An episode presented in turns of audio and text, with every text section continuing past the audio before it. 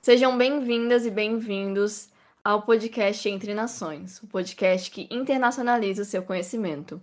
Eu sou Manuela Veras, presidenta do CARI Unisul, e hoje eu estou aqui acompanhada no nosso primeiro episódio especial do mês Professores, da Daniele Aires, professora da UFSC. Daniele, muito obrigada por ter aceitado nosso convite e fique à vontade para te apresentares. Obrigada, Manuela. Quero agradecer a você e ao pessoal do CARI e da Unisul pelo convite. É um prazer estar aqui com vocês. Parabéns pela iniciativa do podcast Entre Nações. Eu acho que é excelente e desejo vida longa para essa iniciativa. Então, deixa eu me apresentar. Eu sou a professora Daniele Jacom Aires Pinto, normalmente conhecida como Daniele Aires. Eu sou professora aqui da UFSC, coordenadora do programa de pós-graduação em Relações Internacionais aqui da, da UFSC também. É, nos últimos dois anos tenho exercido a vice-presidência da Associação Brasileira de Estudos de Defesa, a ABED, do qual eu convido a todos e a todos para conhecer e para interagir mais com a gente. Ah, então depois você já manda o, o contato que a gente já divulga no Centro Acadêmico também. Maravilha, maravilha. Eu mando o, o e-mail, nossas mídias sociais, estão todos convidados ali para interagir mais conosco. Ah, ótimo. E hoje a gente convidou a Daniele porque a gente queria falar de um tema super emergente, mas que por vezes não é tratado com a relevância que merecia nas relações internacionais, que é segurança nacional e defesa cibernética. Então, antes da gente juntar esses dois conceitos, falar um pouquinho dessa união, é, eu acho legal a gente falar um pouquinho sobre o que, que é a defesa cibernética. Tu poderias falar um pouquinho para os nossos ouvintes? Sim, Manuela. É, nós temos aqui né, é, uma, um tema muito interessante que, e talvez atual e novo, que é a questão cibernética, né? Então, quando eu quero falar aqui para você de defesa cibernética, eu queria começar, antes de falar de defesa cibernética, fazer uma, uma diferenciação entre segurança e defesa cibernética, tá? É, é, você vai ouvir muito quando ler sobre o texto, sobre o tema, quando ouvir sobre é, é, podcasts e vídeos sobre o tema, o, o, termo segurança cibernética. Mas há uma diferença entre segurança cibernética e defesa cibernética, tá?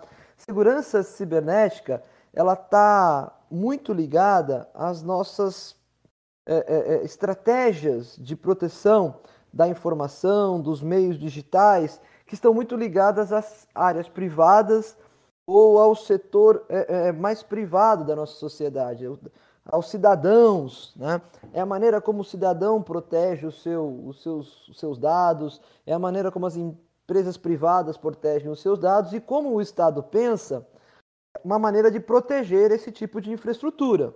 Né?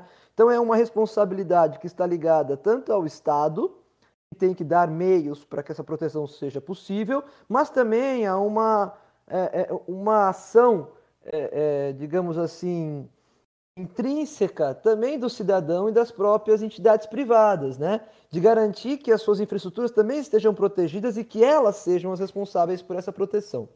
Mas quando a gente fala em defesa cibernética, nós estamos falando, nós já estamos entrando numa área muito típica dos nossos estudos de relações internacionais, que é a, que, que é a área da soberania, a defesa do, da nação, a defesa das suas infraestruturas. Né? Então, quando a gente fala em defesa cibernética, nós estamos falando de todo o arcabouço institucional do Estado para garantir a defesa das suas infraestruturas críticas, das suas redes interconectadas, das suas informações eh, e seus dados digitais, de forma que eles sejam protegidos para garantir a soberania e a proteção do Estado. E numa outra vertente, também utilizar dos recursos tecnológicos, em especiais os cibernéticos, para também fazer atividades ofensivas na esfera da defesa e da de todo o arcabouço do Estado é, é, naquilo que demanda algum tipo de ou retaliação ou ação é, efetivamente é, é, é, na busca de, de, construir a defesa e todo o arcabouço protetivo do Estado. Né? Então, quanto à segurança é, digamos, o, o dia a dia das nossas demandas cibernéticas, a defesa tem a ver com políticas de alto nível, políticas estratégicas, políticas que, que têm a ver com o que o Estado quer para si na esfera internacional e como ele protege a si mesmo a partir dos ataques que os outros atores podem perpetrar contra ele. Né? Sim. Importante é fazer essa distinção desde o começo, né? Para que a gente não tenha confusões conceituais ao longo do episódio também. Muito obrigada.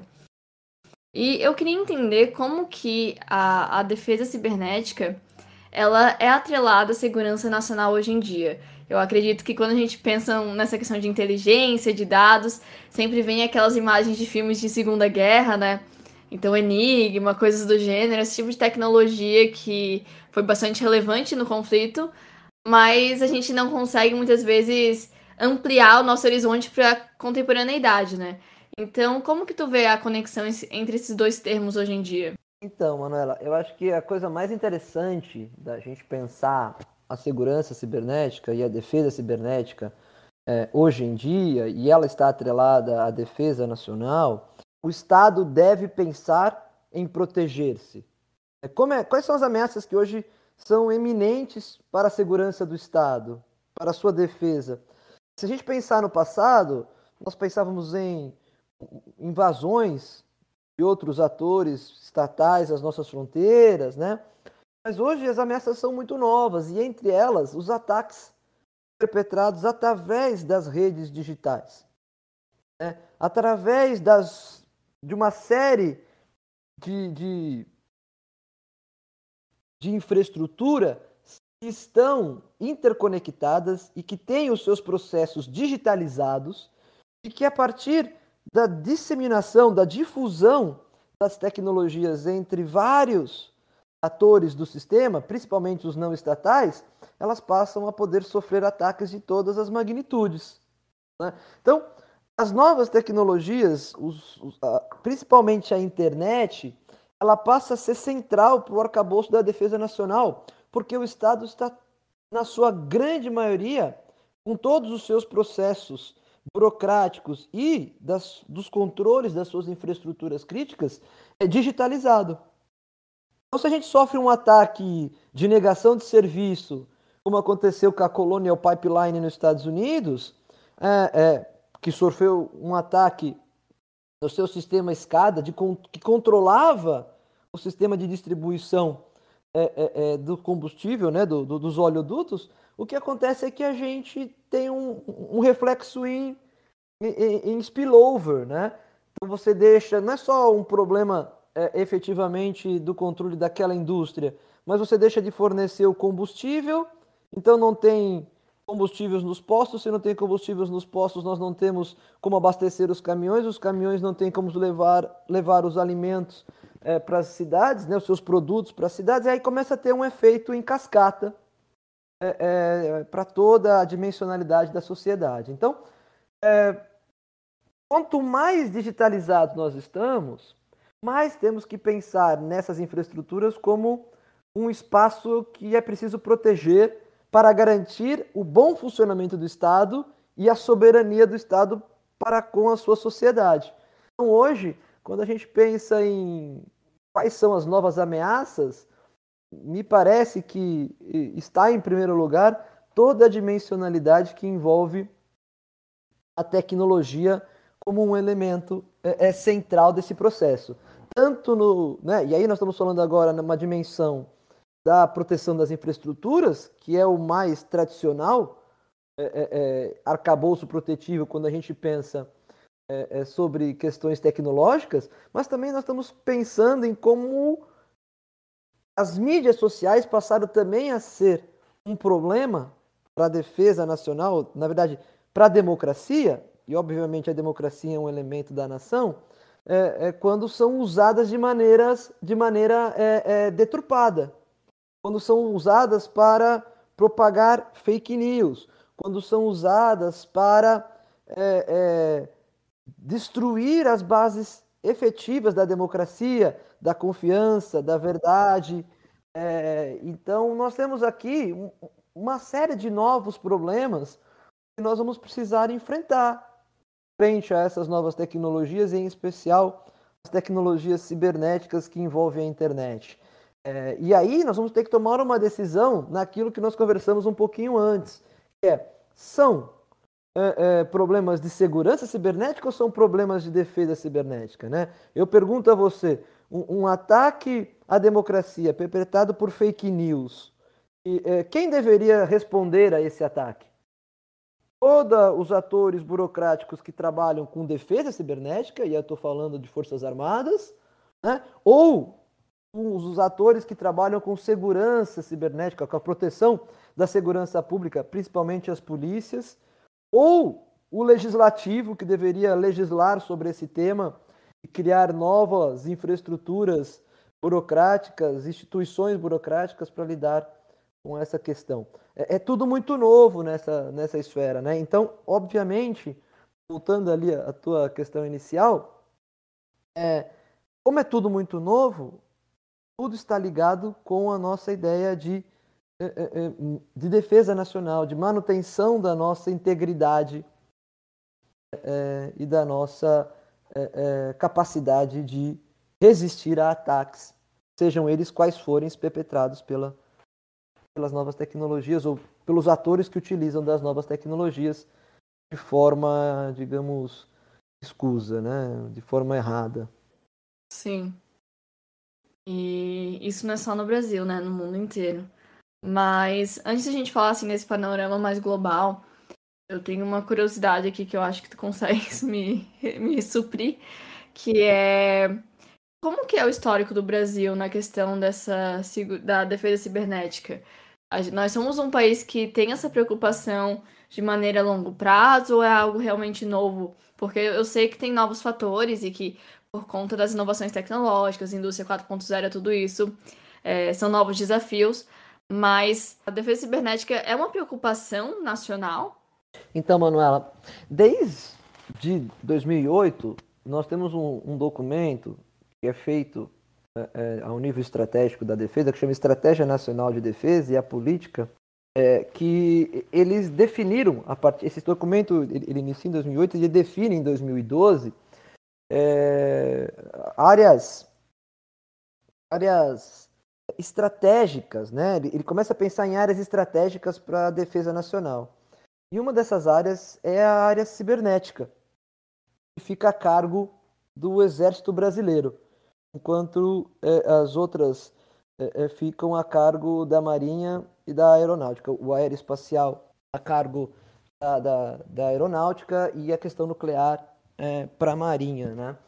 Então, veja, é uma preocupação já antiga do Brasil as, uh, como pensar a maneira de defender-se do ponto de vista da, da, questão dos problemas ou dos ataques que, cibernéticos que poderão ser perpetrados contra o Estado desde o início, é, é, desde antes da Estratégia Nacional de Defesa inicial, nós já temos documentos que começam a pensar em como proteger as nossas informações, os nossos dados. E a partir dessa estratégia, nós vamos criando uma, criando uma série de documentos importantes que versam e que nos guiam criando um arcabouço legislativo e estratégico nesse sentido. Então, nós teremos o livro branco da Defesa Nacional, nós temos a política cibernética de defesa, nós temos a doutrina militar de defesa cibernética, nós temos o glossário de defesa cibernética, nós temos o livro verde de segurança cibernética, nós temos o marco civil da, da, da internet, nós temos a Lei Geral de Proteção de, da, de, de Dados Pessoais, a atual LGPD, aqui agora de 2020, e nós temos também a Estratégia Nacional de Segurança Cibernética. Né? Então, veja, nós temos uma preocupação enquanto Estado muito grande em, em, em, cuidar dessa nova ameaça que pode vir a nos causar dano enquanto sociedade, obviamente, enquanto Estado soberano. Por outro lado, nós temos um investimento muito baixo nessa área prioritária. Né? Enquanto a gente investe bilhões, é, por exemplo, na área nuclear, nós investimos é, menos de 25 milhões de reais em 2019, por exemplo, é, na área cibernética. E ano passado não chegamos nem a 11 milhões investidos na área cibernética. E esse ano, bom, esse ano com todos os problemas que a pandemia trouxe, será um, um orçamento bem menor, né? É, então, nós temos esses documentos, nós temos uma, o, o, o, o, Comando Cibernético, o Centro de Defesa Cibernética em Brasília, é, que está na mão da, da, da, do Exército Brasileiro, que faz um excelente trabalho para garantir é, é, é, algum tipo de defesa cibernética para o Brasil, apoia o Gabinete de Segurança Institucional uh, da Presidência da República nas medidas que mitigam os ataques que sofremos de segurança cibernética, né? ou seja, os ataques que têm a ver com, com, com, com proteção de dados, com, tem a ver com, com, com proteção de informação, mas é muito aquém de tudo que a gente poderia ter, principalmente porque nós não temos orçamento é, é, e nós não temos, principalmente além de orçamento, uma noção estratégica de que essa área pode ser central para que o Brasil construa cada vez mais poder de influência no sistema internacional, com pouco com menos recurso do que precisaria com as capacidades e os recursos tradicionais de poder. Então, nós temos sim um excelente arcabouço é, é, legal e estratégico que versa sobre defesa cibernética e segurança cibernética. Mas nós temos muito pouco recurso de orçamento para isso. Entendi. E a gente teve mudanças de governo bruscas nos últimos tempos, né? Inclusive, quando a gente fala de Itamaraty, a gente sempre fala bastante disso, sobre como mesmo com mudanças ideológicas nos governos, o Itamaraty é uma das instituições que mais consegue se manter pragmática, né? Consegue ter políticas de Estado, políticas a longo prazo. E eu queria saber se as políticas de defesa cibernética também têm esse caráter mais pragmático, no sentido de ter um planejamento que vai além dos quatro anos de governo, ou se a, a ascensão do Bolsonaro trouxe mudanças muito bruscas nessa questão. Veja, é, Manuela, é, Sim, porque esses documentos, eles são documentos que versam sobre a estratégia de defesa do Estado, correto? Então eles têm, numa visão de longo prazo, que seria melhor para o Estado brasileiro.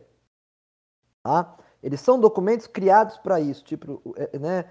Mas há, há aqui um problema que, que aí não é um problema efetivamente desse governo, obviamente esse governo tem sérios problemas, a gente sabe, é, mas é um problema da própria institucionalidade é, política nacional.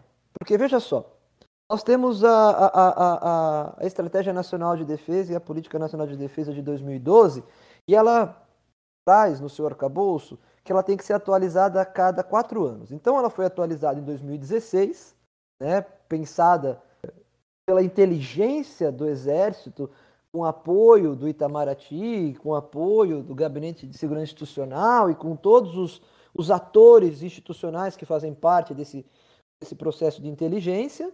E nós tivemos também uma atualização em 2020, correto? Só que nem a atualização de 2016, nem a atualização de 2020 passaram pela sua aprovação e pela sua ratificação pela pela, é, é, pelo Parlamento Brasileiro, Câmara e Senado Federal. Então, hoje, se eu te pergunto, nós temos duas atualizações, a de 2016 e a de 2020. Mas a que ainda supostamente está valendo é a de 2012.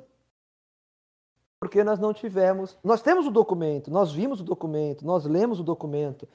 Nós, enquanto universidade, participamos muito pouco da elaboração dele. Poderíamos ter ajudado mais, né? Temos muitos especialistas que poderiam ter ajudado essa questão do planejamento estratégico desses documentos, né?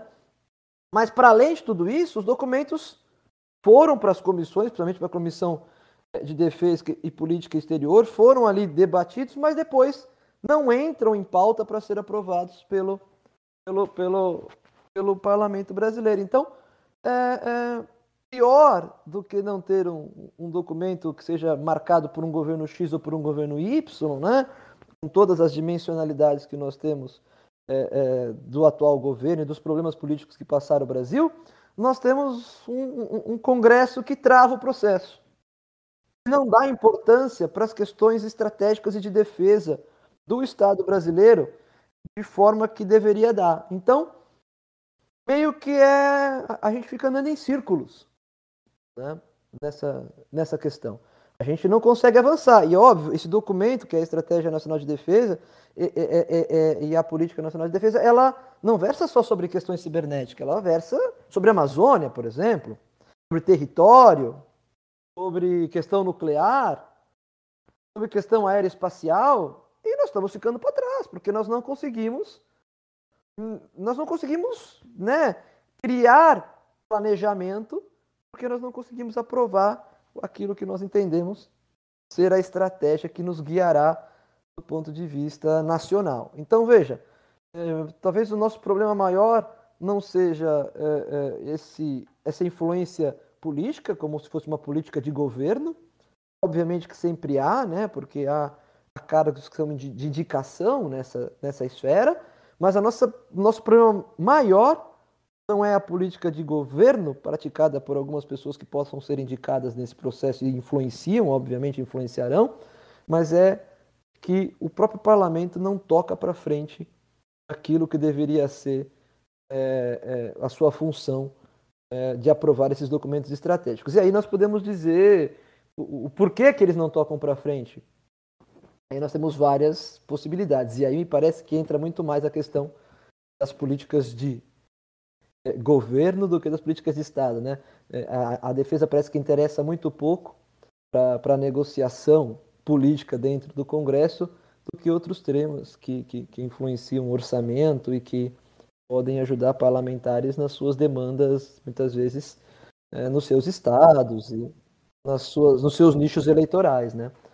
E isso é um problema, né? O Brasil aí cria pouquíssima tradição é, de trazer o tema da defesa para os debates políticos que são tão essenciais, principalmente na, na, frente a essas novas ameaças que o século XXI trouxe, junto com as novas tecnologias, com a questão ambiental e, e tudo mais. Sim. E, e a gente vem vendo que as revoluções industriais, esses grandes avanços tecnológicos, eles acontecem cada vez mais frequentemente, né? Então, o espaço que a gente tem entre a primeira e a segunda revolução industrial é 1, x, e entre a terceira e quarta já é meio x, né? A tecnologia ela vem avançando muito rápido. Então, eu queria saber se esses obstáculos que a, a questão da defesa vem enfrentando fazem com que o Brasil se torne relativamente atrasado ou menos seguro na, no teu ponto de vista. É, veja, é, é, você trouxe um ponto interessante, né, que é da dessa suposta é, é, quarta revolução industrial que a gente está passando, né? A terceira que seria uma tecnológica e essa quarta que seria dos é, né, dessas das nanotecnologias, das tecnologias que têm relação com, com com o indivíduo, né, da internet das coisas e, e tudo que poderia estar ligado a essa, essa questão. Né? É, nós não sofremos do ponto de vista é, desse processo porque, é, é de alguma forma, ele será mais ameaçador para nós ou porque nós estamos negligenciando o processo. Nós sofremos porque nós não escolhemos desenvolver a nossa indústria tecnológica. E automaticamente a gente não desenvolveu a nossa indústria tecnológica para nenhuma das áreas industriais do Brasil, nem para o agronegócio, nem para a indústria de, eh, eh, de produtos eh, primários, nem para a área de serviços e também não desenvolvemos a nossa, a nossa indústria tecnológica para a área de defesa. E aí, o problema central desse processo é que nós vamos depender de tecnologia sensível que é produzida por outros atores internacionais. E que muitas vezes, ao utilizar da tecnologia deles, nós abrimos espaços para que eles possam ter acesso, ou pelo menos é, é, é, abrir espaços que darem em rede com informações que sejam sigilosas nossas, né? Então, eu estou falando, uhum. por exemplo, da gente ter que usar computadores, softwares que não são feitos por nós, são feitos por, por grandes, é, é, é, por países que têm um desenvolvimento tecnológico muito melhor do que o nosso. Eu acho que o caso mais emblemático hoje, quando você fala de revolução industrial, né, a quarta revolução industrial, a, a, a, a da a revolução chamada da, da, da, da, da inteligência, da internet das coisas, dessas nanotecnologias, é, é, é o tema do 5G. E o quanto nós estamos com medo, do ponto de vista é, estatal, de ter que usar tecnologia chinesa que pode ter uma série de backdoors abertos aí nos seus equipamentos para nos espionar, para tirar informação de nós. É, se ao mesmo tempo nós temos essa fragilidade, é, é, ela de alguma forma também é uma preocupação que caducou, né? porque todas as infraestruturas que nós usamos hoje para o 4G, é, para o 3G, já é uma, uma, tecnologia que vem de fora. Né? Então, se nós tivermos que, se nós já abrimos o nosso flanco, nós já estamos vulneráveis, né? É, uhum. Então, o grande problema que nós enfrentamos enquanto nação, do ponto de vista da, dessa, dessa, desse salto, dessa revolução industrial tecnológica, é que nós ficamos para trás mais uma vez. E ao ficarmos para trás mais uma vez, nós teremos que ser consumidores desses produtos e não produtores dessas novas tecnologias. E automaticamente, ao sermos consumidores, pagamos o preço que não é só de adquiri-las, mas de ter muitas vezes os nossos dados, principalmente nesse processo da revolução, da quarta revolução industrial, que envolve tecnologia da computação, nanotecnologia, inteligência artificial, tudo isso, é, os nossos dados sendo, é, é, digamos assim, passado por servidores que não estejam em nosso território, mas em, em território alheio. E aí nós não temos controle de como eles são usados, né? Mas esse não é o custo de comprar o produto de um país que o desenvolveu. Esse é o custo de não ter tido políticas estratégicas de planejamento industrial, de desenvolver a nossa própria indústria tecnológica, é, sendo isso uma questão central para o desenvolvimento do Estado. Né? Sim. É algo que a gente até conversa bastante no curso de RI da Unisul como que a cadeia global de valor interfere na nossa indústria, né? Porque a gente muitas vezes foca na produção de alguns setores e a questão de pesquisa e desenvolvimento, o investimento né, nesses grupos, porque, na minha opinião, pesquisa no Brasil, a gente, a gente faz milagre né, com o investimento que a gente tem. E nessas áreas estratégicas, a falta de investimento no, na pesquisa ela deve pesar muito, né? Porque é uma área em constante alteração e evolução, né? Pesa muito, pesa muito, Manuela, né? A gente tem a, aquela propaganda, né, que, que, que o nosso, o nosso grande carro-chefe aqui, econômico, é o agronegócio, a gente não pode negar, né? nós temos o, o, o, a propaganda que, que, que o agro é tech, né? Uhum. Mas, é, é, e é, obviamente que é. O problema é da onde vem essa tecnologia, né? Porque até nessa área que nós somos é, o, o expoente mundial produtivo, por que, até nessa área nós negligenciamos ser o, também o expoente tecnológico para criar é, é, é, máquinas, processos, softwares que pudessem ser vendidos para fora e que pudessem nos colocar como um expoente tecnológico frente ao novo desenvolvimento da indústria, né, no mundo todo, né? Então é, é, a gente paga um preço caro. A gente paga um preço caro ah, e a tendência, né, como, aí agora falando do custo social que isso pode produzir, é que cada vez mais a, a, o emprego esteja atrelado à tecnologia. É, e a gente vai ter cada vez menos pessoas capazes de inserir-se nesse mercado porque nós não desenvolvemos a indústria e automaticamente, automaticamente não formamos as pessoas para inserirem-se nessa indústria, porque ela não faz parte da nossa do nosso arcabouço econômico, industrial e de desenvolvimento, né? Então a gente pode sofrer não só com a necessidade de comprar todo o material tecnológico que vem de fora, mas com a um custo social de não ter onde inserir pessoas que são incapazes é, de adequar-se do ponto de vista do trabalho e da mão de obra nessa nova esfera tecnológica e nova é, é, matriz do trabalho que envolve tecnologias é, é de ponta, né? Que envolve inteligência artificial é, e tudo mais, né? Eu acho que um pouco do que nós vimos é, ontem nós, foi muito interessante, né? Porque nós estamos gravando aqui hoje no dia 5 e ontem, no dia 4, nós tivemos aí o WhatsApp e o Facebook e, e, e tudo mais fora do ar durante mais de seis horas, né? E nós vimos que muitos brasileiros é, não tinham como trabalhar, né? Porque nós somos totalmente dependentes de uma tecnologia que é de fora. Somos incapazes de criar alternativas tecnológicas para nós mesmos, né? É, e isso é óbvio. Eu acho que o mundo é dependente dessas ferramentas que falharam ontem. Mas eu acho que nós devemos estar preocupados em como nós vamos fazer caso a gente não não, não controle os nossos próprios mecanismos tecnológicos para, para desenvolver o comércio, o serviço, a indústria.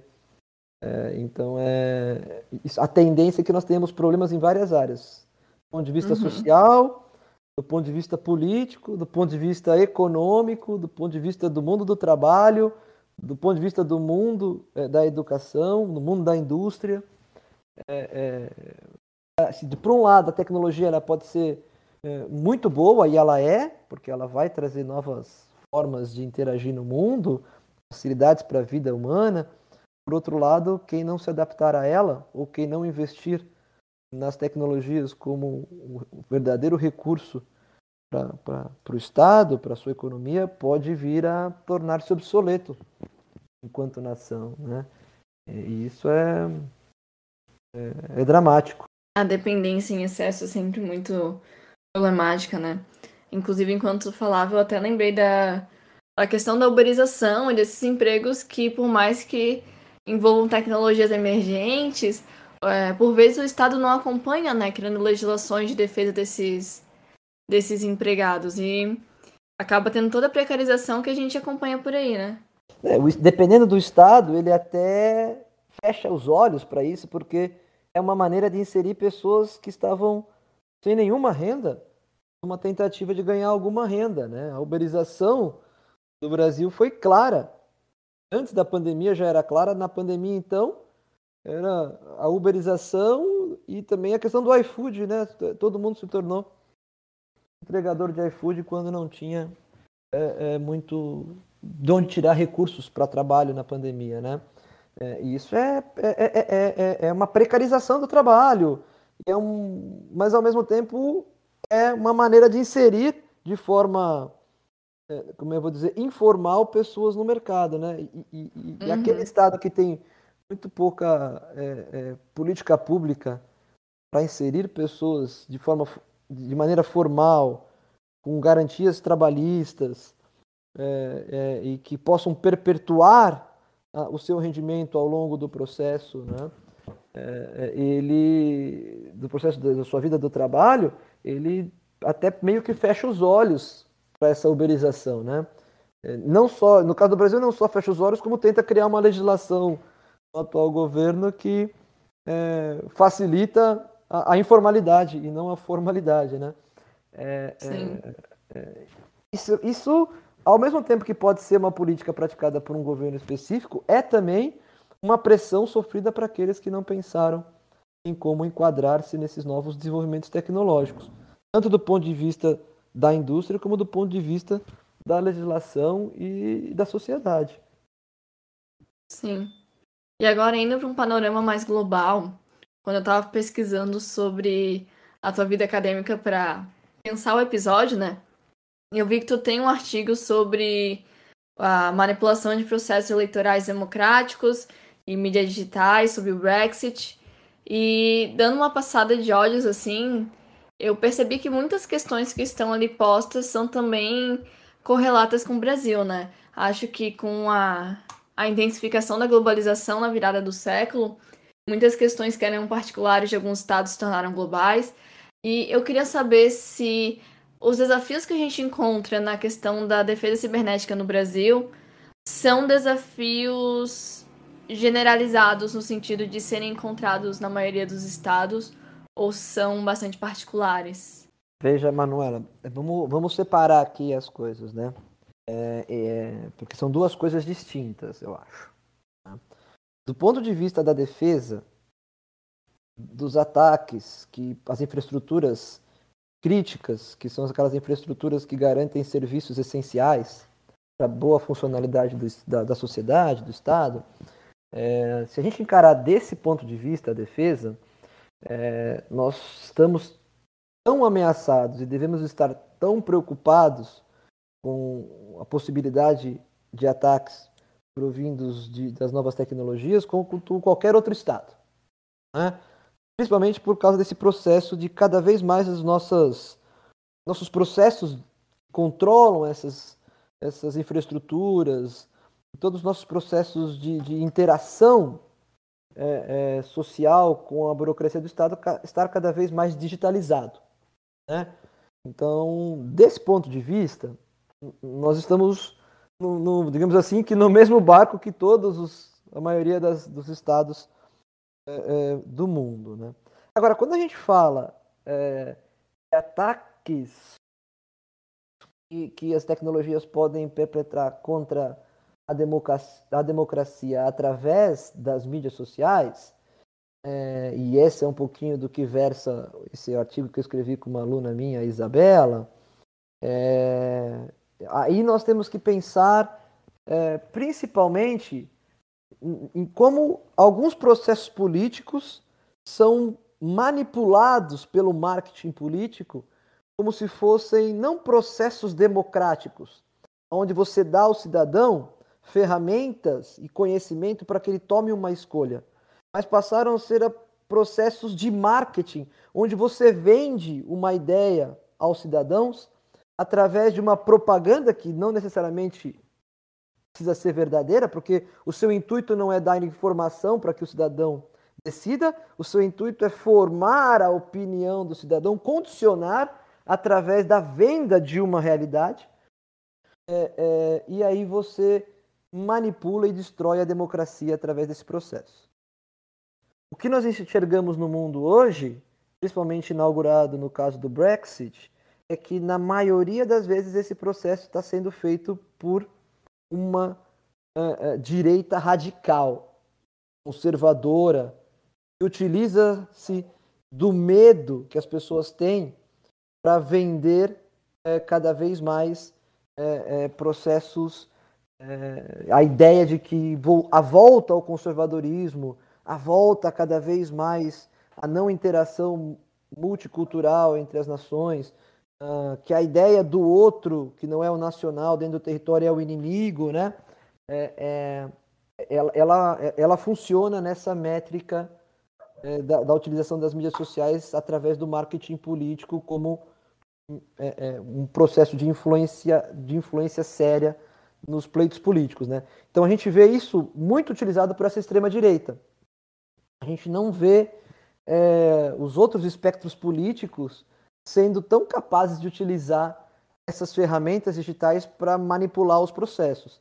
E aí o que a gente vê a consequência é, é, é, é a deterioração, é deteriorização da democracia, que a gente vê em alguns países específicos. Né? A gente viu no Brexit, né? nós estamos vendo agora as consequências da saída é, é, da, da, Inglaterra, é, do, do, Reino Unido, perdão, da, da, da União Europeia, né? ou seja, a atual falta de combustíveis nos postos é, é, é, por causa disso, é por causa de burocracia de fronteira, que a gente não consegue é, agora entender como vai se dar.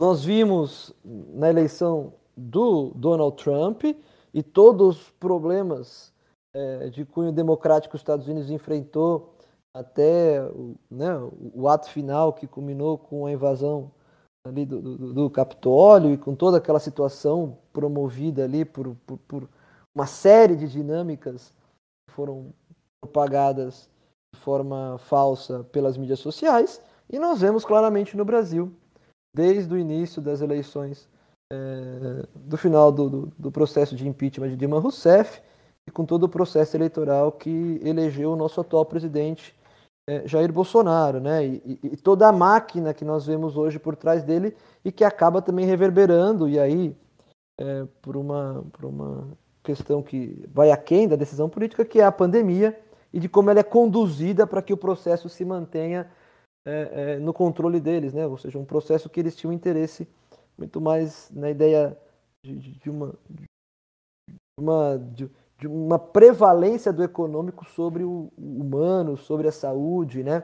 E aí utilizam-se da mesma ferramenta que utilizaram-se na eleição para propagar é, inverdades, para causar má compreensões, né? O misunderstanding e, e, e, e as, todas essas essas informações falsas que são divulgadas, né? Então, esse é um. Aí nós, somos, nós, nós estamos num grupo de países mais restrito que estamos ameaçados a isso. Né? Algumas democracias são mais fortes, né? Portugal também tentaram, um partido de extrema direita também tentou aplacar esse tipo de prática em Portugal e, e não conseguiu. Na Espanha também ganhou um pouquinho mais de, de, de, de, de expressão, mas não conseguiu edificar-se como alternativa central. Na Alemanha, agora que nós acabamos de ver as eleições, também não prosperou. Né? Então, em democracias mais consolidadas, nós estamos vendo que, que, que as institucionalidades do Estado estão conseguindo resistir. No caso do Brasil, nós não conseguimos resistir em 2018. Né? Agora, nosso desafio é ver se nós conseguiremos em 2022. É, nós estamos vendo o Estado lutar de forma bastante corajosa e bastante forte para tentar fazer com que, uh, que, os nossos preceitos democráticos prevaleçam. Né? É, mas nesse sentido, nessa ameaça, nós estamos num grupo seleto de estados que, que, que tiveram essa extrema-direita ascendendo e ameaçando de forma direta a democracia, utilizando-se do, dos meios tecnológicos, principalmente das mídias sociais, para deturpar e para atacar e para destruir o próprio sistema que os colocou no poder. Então, nesse sentido, nessa esfera é, é, de ameaça, é, nós estamos ameaçados. Mas aí eu também colocaria outra pergunta, e acho que isso precisa ser um debate que a gente tem que manter, é se isso é defesa cibernética. Né? Se, se a democracia seria uma infraestrutura crítica do Estado. Óbvio que é, mas não é uma infraestrutura crítica igual aquelas que nós estamos querendo proteger do ponto de vista é, é, é, da, da, da, dimensionalidade cibernética, que, tá, que funciona em rede, né? É, como é que a gente entende questões que são abstratas do Estado e que estão sofrendo ataques direto das novas é, é, tecnologias e de, das, das mídias sociais, né? E, e aí a democracia é um desses processos. O processo eleitoral é mais palpável, mas a democracia em si é menos palpável quando uhum. a gente uhum. pensa em ataques, né? E nos encaminhando para o final, já queria agradecer, Daniele, pela tua participação. Muito obrigada em nome do CARA e da Unisul. Acho que foi um episódio bastante introdutório sobre a temática, mas muito necessário, né? A gente não tem tanto domínio sobre defesa cibernética como outros temas das RI, mas é uma área que merece toda essa relevância e que merece que a gente preste mais atenção de fato. Então acho que esse episódio trouxe bastante reflexão para os nossos alunos e para quem mais é, queira ouvir e esteja ouvindo. Antes de terminar, eu queria te pedir indicações. A gente sempre pede no final, pode ser livro, filme, documentário, que tu achares melhor. Tá valendo também o Auto Merchan, divulgar o próprio job. Fazemos isso aqui também. Obrigada, Manuela. Foi muito bom participar do, do, do, podcast Entre Nações. Eu espero ter contribuído. Me coloco à disposição caso queiram a gente fale um pouquinho mais aí de temas mais específicos da área cibernética, né? Eu começaria por indicando aí, fazendo, como você diz, um alto merchan, é, do nosso grupo de pesquisa, que é o GPIC, que é o grupo de pesquisa em estudos estratégicos e política internacional contemporânea aqui da UFSC é, gpic com dois p's, .ufsc.br, o nosso site. Lá nós temos toda a nossa produção.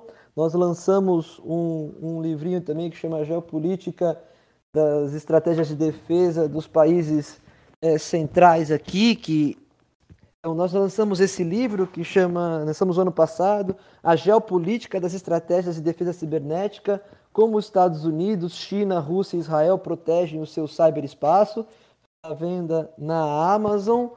Né? Eu acho que esse é um, é um livro muito bom, porque aqui traz uma série de, de, de, de insights sobre como esses grandes países estão construindo a maneira de proteger-se do ponto de vista dos ataques cibernéticos. Né? Tem um, um livro também muito bacana, é do. abrindo aqui a minha, minha biblioteca para ler melhor para vocês, é do Thomas Reed, que fala sobre guerra cibernética. O livro é Thomas Reed, Cyber War Will Not Take a Place. É, eu acho que esse é um debate muito interessante e vale a pena os alunos fazerem, é se realmente existe uma cyberguerra ou se vai existir uma, uma cyberguerra, né? Esse é uma, um livro que eu recomendo bastante que, que, que quem quiser ter uma lida, né? É, eu gosto muito também daquele filme que está disponível no, no, eu acho que do aí fazendo propaganda dos outros na Netflix, né? É, que fala sobre o, o, Edward Snowden, né? Que chama Snowden, né?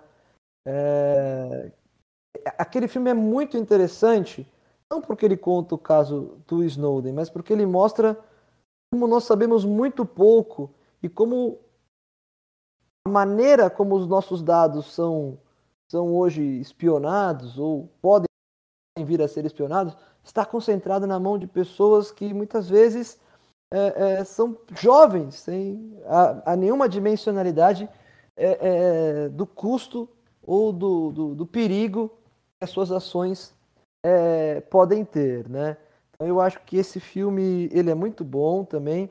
Tem um outro filme que é muito bacana também que fala sobre o Assange, chama O Quinto Poder, é, que conta a história do Assange, de como ele liberou aquela quantidade de documentos secretos é, no site do WikiLeaks. É, então vale a pena também também assistir. E, acho que tem várias, vários. Hoje a, o tema cibernético tem, tem, tem tanta coisa, né? Não uhum. vale, vale a pena a gente é, é, ver esses filmes, ler esses livros e aí começar a debruçar-se sobre a questão cibernética no Brasil. Ah, que legal! Adorei que veio bastante indicação. para quem quer ler, para quem quer ver filme, tem, tem, tem várias opções aqui. Então, muito obrigada a quem ouviu até aqui também. Agradeço novamente a Daniele. Os nossos episódios estão saindo quinzenalmente no nosso perfil, Cario Nissu, arroba Cario Nissu no Instagram. Nós sempre divulgamos eventos, divulgamos materiais. Vamos divulgar também o que o grupo da professora Daniele divulgar, porque a, a gente gosta de compartilhar materiais de quem tem essas áreas mais especializadas para que as pessoas conheçam. Então, acompanhar nas redes sociais tanto o Cari como o grupo da professora Daniele também é uma forma de se manter informado sobre o assunto. Tá bom? Ah, ótimo. Obrigado, obrigada, Manuela. Foi ótimo estar aqui hoje.